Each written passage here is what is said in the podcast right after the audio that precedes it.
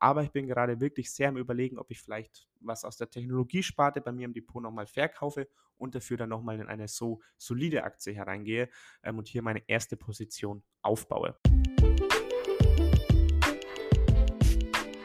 Herzlich willkommen zum Aktienkauf Podcast. In diesem Podcast erklären wir, wie du dir mit Aktien langfristig ein Vermögen aufbauen kannst und begleiten dich auf deinem Weg zur finanziellen Freiheit. Disclaimer. Das alles, worüber hier heute gesprochen wird, ist nur die persönliche Meinung der Moderatoren. Es ist keine Anlageberatung und auch keine Kaufempfehlung. Hi und herzlich willkommen zu einer neuen Aktienkauf-Podcast-Folge. Hier sind wieder der Sevi und ich, der René, am Start.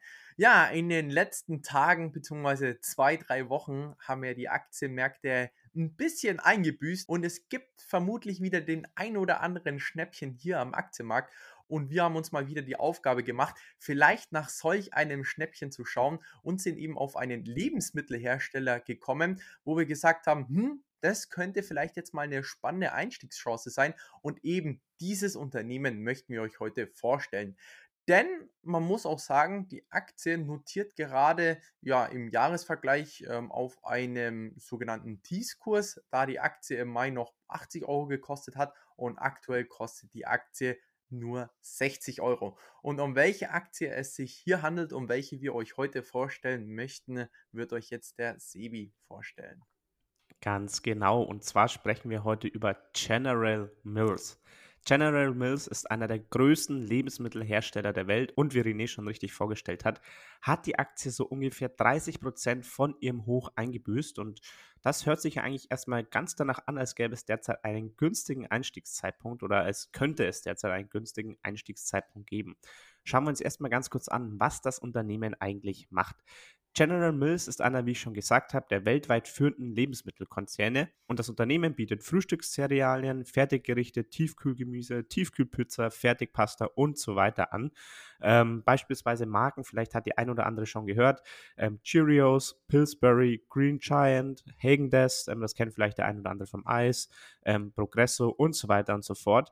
Ähm, man muss dazu sagen, vielleicht kennen nicht viele diese Marken oder nicht ähm, einige oder sehr viele von diesen Marken, denn tatsächlich ist es so, dass General Mills gar nicht so sehr in Europa oder jetzt zum Beispiel insbesondere auch in Deutschland aktiv ist, aber dazu gleich noch mehr.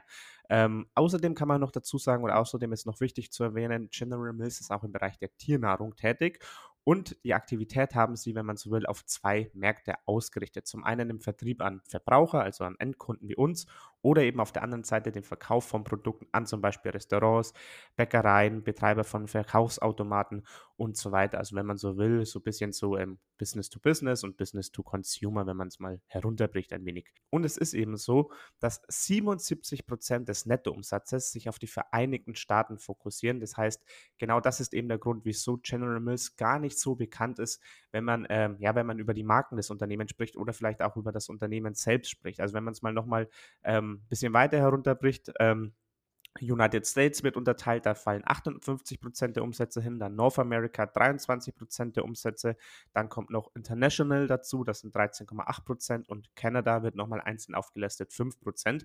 Und zwar sind sie dann trotzdem aber insgesamt in über 100 Ländern tätig, aber wie gesagt, ähm, trotzdem ist der ganz klare Fokus eben auf der USA und deswegen kennt man das Unternehmen vielleicht hierzulande gar nicht so und kennt auch nicht die Marken des Unternehmens so, aber dennoch sind sie einer der größten Lebensmittelkonzerne der Welt und haben derzeit eine Marktkapitalisierung von rund 34 Milliarden Dollar. Und jetzt ist es eben so, wie ich schon angesprochen habe, hat die Aktie sich gedrittelt. Also sie notiert wirklich deutlich unter ihrem All-Time-High. Und wir wollen natürlich jetzt der Sache auf den Grund gehen. Ist die Aktie jetzt vielleicht gerade kaufenswert? Bietet es sich gut an, in eine, kann ich schon mal vorne wegnehmen, richtig schöne Dividendenperle einzusteigen oder nicht? Und da, René, bin ich mal gespannt, was du uns für Kennzahlen mitgebracht hast.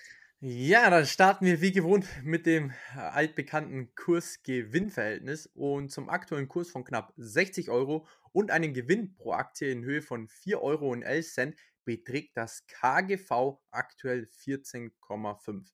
Historisch gesehen betrug das KGV immer 17 bis 22, sprich die Aktie ist aktuell auf jeden Fall günstiger zu haben als in der Vergangenheit. Schaut man sich auch mal die Konkurrenten in der Lebensmittelindustrie an, Coca-Cola notiert aktuell bei einem KGV von 22,2, Unilever bei 18,7, Mondelez bei 19, Nestle 28, Danone 25 und ja, hier eben bei General Mills bewegen wir uns bei einem KGV von 14,5, also im Vergleich zur Konkurrenz viel, viel günstiger.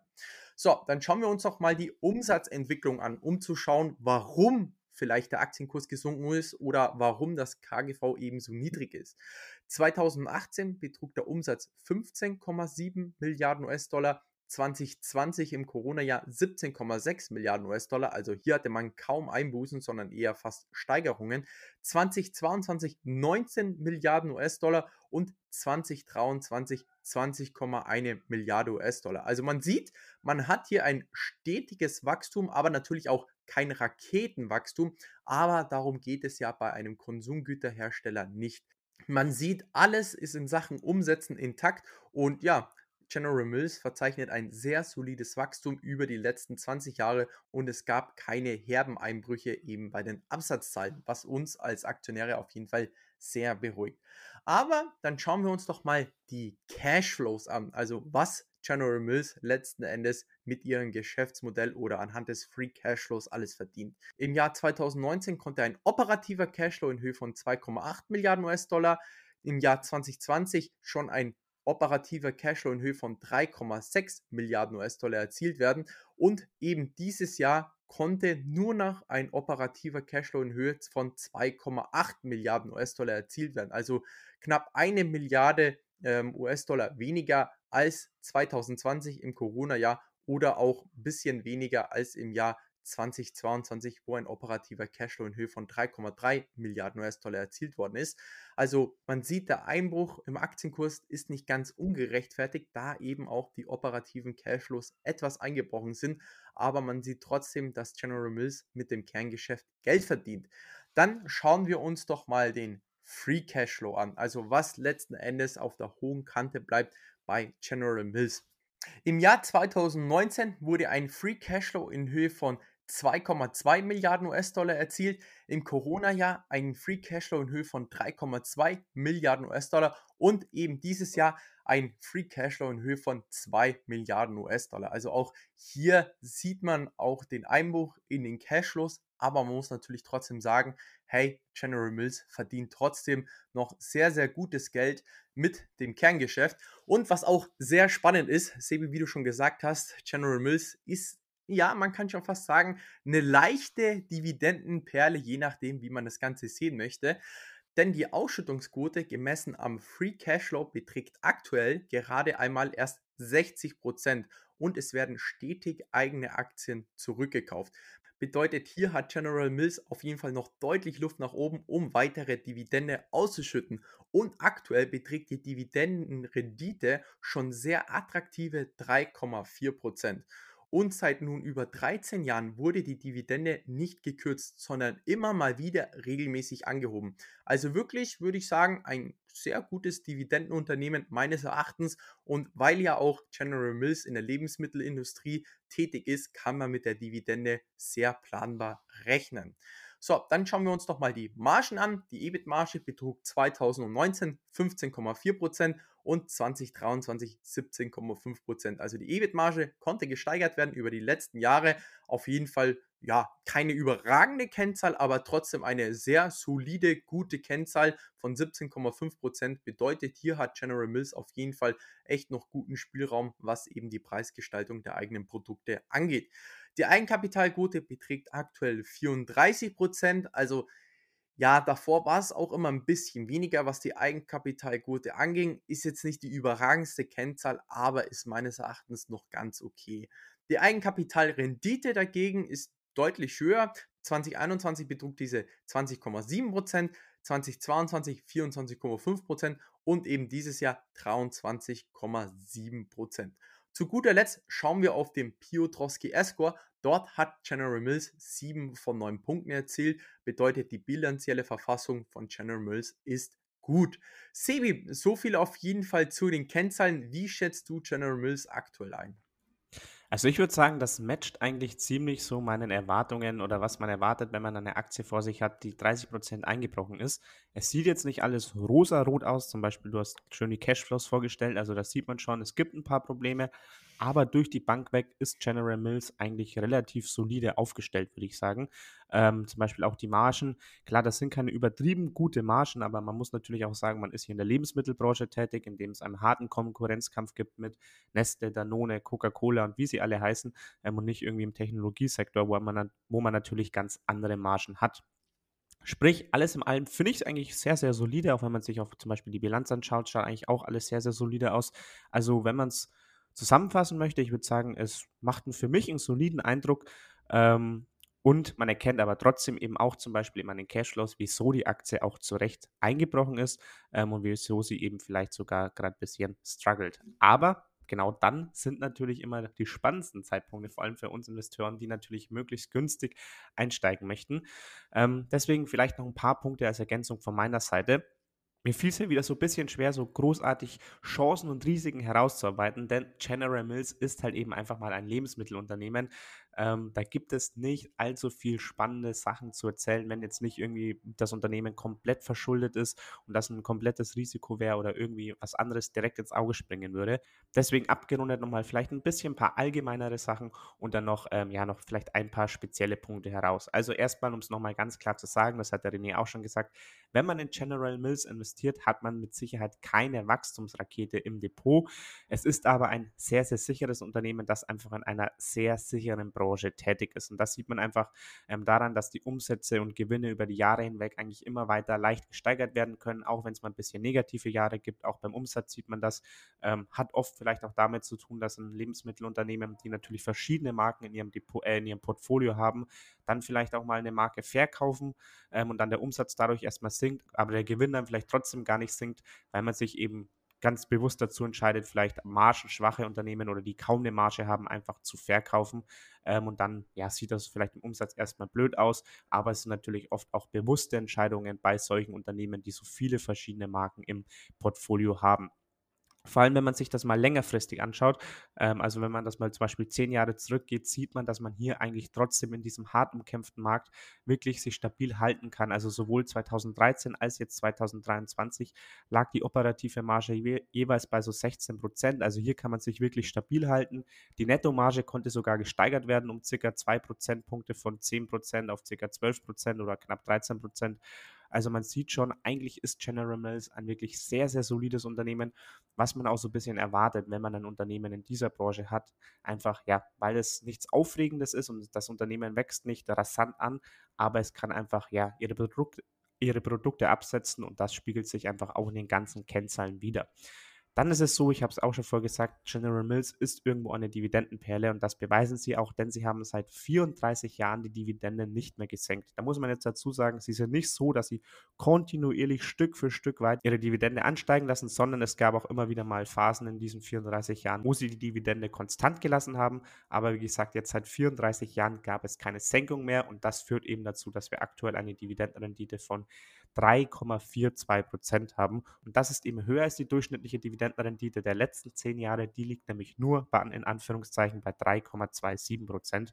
Ähm, und das ist auf jeden Fall, ich glaube, 3, oder sogar über 3,4 Prozent auf jeden Fall ein, ja, ein gutes Zeichen für Dividendeninvestoren oder zeigt schon mal, dass ähm, ja für solche Investoren und auch eben für mich General Mills derzeit durchaus interessant ist. Insbesondere wenn man dann eben auf die vergleichsweise auch im Vergleich zu anderen Konkurrenten günstige Bewertung blickt, weil, wie der René schon anfangs richtig vorgestellt hat, im Gegensatz zu jetzt Danone, Nestle, Coca-Cola wie sie alle heißen, ist das Unternehmen derzeit einfach günstiger bewertet. Hat natürlich auch mit den Problemen zu tun, die sie derzeit haben, wenn man auf den Cashflow blickt. Ähm, aber die Bewertung spricht für sich und bietet für mich derzeit, muss ich wirklich sagen, eine sehr, sehr spannende ähm, ja, Einstiegsmöglichkeit an. Und dann abschließend aber vielleicht trotzdem noch, ähm, bevor ich nochmal so ein allgemeines Fazit dann ziehe, ähm, nochmal einen negativen Punkt, den man vielleicht im Auge haben könnte oder über den man sich vielleicht Gedanken machen sollte, wenn man in General Mills investiert ähm, oder was, was mir persönlich einfach vielleicht ähm, auch nicht tausendprozentig gefällt, aber es scheint trotzdem zu funktionieren. Und zwar ist das der der Bereich, in dem General Mills konkret tätig ist. Denn sie sind natürlich ein Lebensmittelkonzern und ich habe vorher schon mal vorgestellt, sie vertreiben sowas wie Fertigpizzen oder Frühstückszerealien. Und wenn man sich dann mal so ein bisschen anschaut, worauf die Umsätze eigentlich genau entfallen, dann sieht man, dass an erster Stelle eben Snacks stehen, dann an zweiter Stelle Cereal, also Frühstückszerealien und dann kommen sowas wie Fertigsnacks, also sowas wie Fertigpizza oder Fertigpasta und dann an vierter Stelle kommt dann zum Beispiel Pet, also Haustiere. Ähm, aber man sieht schon an den ersten drei Stellen sind eigentlich alles so Sachen wie Snacks, Cerealien, also eigentlich ziemlich ungesunde Sachen. Scheint zu funktionieren, wie gesagt, vor allem vielleicht in Amerika, äh, weil die Leute sich dort vielleicht noch ungesünder ernähren oder vielleicht oft nicht wissen, was im Essen drin ist. Aber man muss ja schon dazu sagen, zumindest ist das meine Empfindung, ähm, können uns natürlich gerne schreiben, wie es bei euch im Umfeld ist oder ob ihr es anders wahrnimmt, aber es ist schon so, würde ich sagen, dass sich immer mehr hin in die Richtung entwickelt, dass Menschen bewusster essen, dass Menschen sich vegan ernähren möchten, dass Menschen darauf schauen, ähm, wie viel Zucker ist da enthalten, was für Zusatzstoffe sind in den Lebensmitteln enthalten. Und bei General Mills ist es eben so, ich möchte nicht alles pauschal sagen, das ist alles schlecht und alles ähm, Mist, was die verkaufen, aber wenn natürlich der Groß Großteil auf ja, irgendwelche süßen Frühstückflakes oder eine Fertigpizza aus der Tiefkühltruhe entfällt, dann würde ich das schon eher in ungesundes Essen einordnen. Und da muss, würde ich sagen, gibt es derzeit einen Trend, der eher entgegen dieser Richtung spielt. Aber das kann natürlich auf der anderen Seite, das muss man auch dazu sagen, natürlich Chancen bieten. Das kann natürlich Chancen bieten, vielleicht neue Marken zu etablieren, neue Marken aufzukaufen, die dann vielleicht margenstärker sind, weil dann Leute bereit sind, mehr zu zahlen für gesündere Produkte, ähm, wenn sie dann wissen, okay, da sind dann vielleicht weniger Zusatzstoffe drin und dafür zahle ich halt dann in der Supermarktkasse 10, 20 Cent mehr ähm, oder 20, oder 10, 20 Cent mehr. Ähm, und das ist dann vielleicht auch wieder gut fürs Unternehmen. Aber das ist, glaube ich, zumindest ein Punkt, den man im Blick halten sollte, wenn man in, in, sich dazu entscheidet, in General Mills zu investieren. So, alles in allem nochmal zusammengefasst von meiner Seite. Für mich ist es wirklich ein sehr, sehr solides Unternehmen mit einem soliden Geschäftsmodell, denn der Spruch darf hier natürlich nicht fehlen in einer Folge, in der wir hier über eine Lebensmittelaktie ähm, sprechen gegessen und getrunken wird immer. Das heißt, sehr wahrscheinlich werden die Produkte des Unternehmens auch noch in 10, 15 und 20 Jahren nachgefragt werden. Man hat ja eine solide Bilanz, man hat stabile Umsätze und Margen und man hat eine sehr attraktive Dividende. Und ich muss daher wirklich sagen, General Mills gefällt mir gerade wirklich richtig gut, um einfach hier vielleicht ja eine erste Position einzu hier mit einer ersten Position einzusteigen. Ich weiß nicht, ob dieser Abwärtstrend, in dem sich die Aktie gerade befindet, schon ja wirklich ähm, durchbrochen ist. Also ich möchte gar nicht mit technischer Analyse anfangen, ähm, aber man muss natürlich auch sagen, gerade könnten so ein bisschen die Impulse fehlen, weil ich habe mal geschaut, die nächsten Quartalszahlen liegen jetzt gar nicht so weit in der Vergangenheit, die waren erst Ende September, die nächsten stehen erst wieder im Dezember an. Also hier dauert es noch so ein bisschen, bis von der Seite irgendwie neue Impulse kommen könnten, wo man vielleicht Aktionäre positiv überraschen könnte. Ähm, deswegen ähm, könnte ich mir auch noch vorstellen, dass die Aktie noch ein paar Prozent weiterfällt. Aber ich bin gerade wirklich sehr am Überlegen, ob ich vielleicht was aus der Technologiesparte bei mir im Depot nochmal verkaufe und dafür dann nochmal in eine so solide Aktie hereingehe ähm, und hier meine erste Position aufbaue. So viel von meiner Seite. René, wie gefällt dir die Aktie? Mir gefällt die Aktie so gut, dass ich tatsächlich schon meine erste ähm, Tranche ähm, oder meine erste Position hier äh, aufgebaut habe bei General Mills, weil einfach so viele Faktoren ähm, hier für mich gepasst haben als Investment Case, dass ich gesagt habe, komm, den Rücksetzer werde ich jetzt schon mal ausnutzen. Auch diese Bewertung KGV von unter 15 bei so einem ähm, soliden Geschäftsmodell, ähm, welche Aktien wir ja auch immer lieben. Ja, wir beide haben ja echt gerne Aktien bei uns im Portfolio mit dem Titel gegessen und getrunken wird immer. Und ähm, wenn man dann eben Aktien wie Unilever, Procter Gamble, Coca-Cola etc. eben schon im Depot hat, wird es natürlich immer schwieriger zu schauen, okay, was gibt es noch so für etablierte Unternehmen da draußen? Und General Mills gehört eben auch zu den größten Lebensmittelkonzernen auf dieser Welt und ist auch wirklich sehr erfolgreich in den Sachen, was sie machen. Und die aktuelle Bewertung und natürlich auch die Dividendenrendite von äh, 3,4 Prozent hat mich natürlich sehr angelächelt aufgrund des Kursrücksetzers. Deswegen bin ich mit der ersten Tranche mit dabei und habe auch noch ein bisschen einen Puffer für eine zweite Tranche, falls es eben weiter runtergehen sollte. Ich rechne jetzt nicht so stark damit, dass die Aktie weiter fällt, aber wenn sie eben weiter äh, fallen sollte, ähm, bin ich natürlich ähm, ja nicht äh, gerade negativ gestimmt, was das Ganze angeht, sondern eben sehr positiv gestimmt, weil ich davon ausgehe, dass es General Mills auch die nächsten Jahrzehnte noch geben wird, weil sie eben sehr viele etablierte Marken haben. Und auch das Risiko, was du gesagt hast, Sebi, ähm, zwecks ähm, gesunden bzw. ungesunden Lebensmittel, was sie herstellen. Klar, man sieht es an den Produkten, es sind jetzt nicht wirklich die, ähm, die besten äh, Produkte für den menschlichen Körper, wenn man es so ausdrücken könnte. Aber man muss natürlich auch sagen, wir haben es hier mit einem Unternehmen zu tun, ähm, das den meisten Umsatz in Amerika erzielt. Und in Amerika, so ist mein Eindruck, wie ich jetzt da die letzten Male äh, meinen Urlaub gemacht habe, ist einerseits das Bewusstsein in Sachen ähm, gute Ernährung nicht so da, beziehungsweise ich weiß nicht, ob das Bewusstsein fehlt, aber man sieht auch ganz klar, dass sich viele Leute auch nicht die gesunden Lebensmittel dort leisten können, denn dort kosten irgendwelche Bio-Äpfel oder andere Bio-Früchte oder Gemüse so viel mehr als hier in Deutschland und deswegen greifen eben auch Leute eher zu den günstigen bzw. billigen Produkten und genau hier ist einfach General Mills aufgestellt und man darf auch nicht vergessen, es war nicht nur so in den letzten zwei, drei, vier Jahren, wo sie gesagt haben, ey, äh, wir greifen eher zu den billigeren Produkten, sondern natürlich auch jetzt in der aktuellen Phase, weil die Leute schauen, okay, wo können wir jetzt vielleicht unser Geld sparen aufgrund den ähm, höheren Zinsen etc. Und man hat es auch gesehen, beispielsweise 2008, 2009 in der Finanzmarktkrise, da sind viel mehr Leute zu McDonald's auf einmal gelaufen. Warum? Weil McDonald's einfach günstiger ist als irgendwie das ähm, italienische Restaurant ähm, links nebenan. Und deswegen denke ich, dass General Mills trotz dieser etwas ungesunderen Produkte dennoch gut aufgestellt ist für die nächsten Jahre und Jahrzehnte und vor allem auch noch den Trend äh, der Tiernahrung nehmen sie natürlich mit, weil immer mehr Geld auch in Sachen Tiernahrung ausgegeben wird. Und ja, deswegen, wie gesagt, möchte ich jetzt auch nicht zu viel schwärmen über die Aktie. Ähm, bin ich auch sehr positiv gestimmt, was die Langfristigkeit der Aktie und des Unternehmens angeht. Und ich bin echt froh, dass ich jetzt hier auch mit dabei bin. Und ähm, ja, ähm, möchte aber natürlich auch sagen, dass es hier auch keine Anlageberatung oder ähm, Kaufempfehlung ist.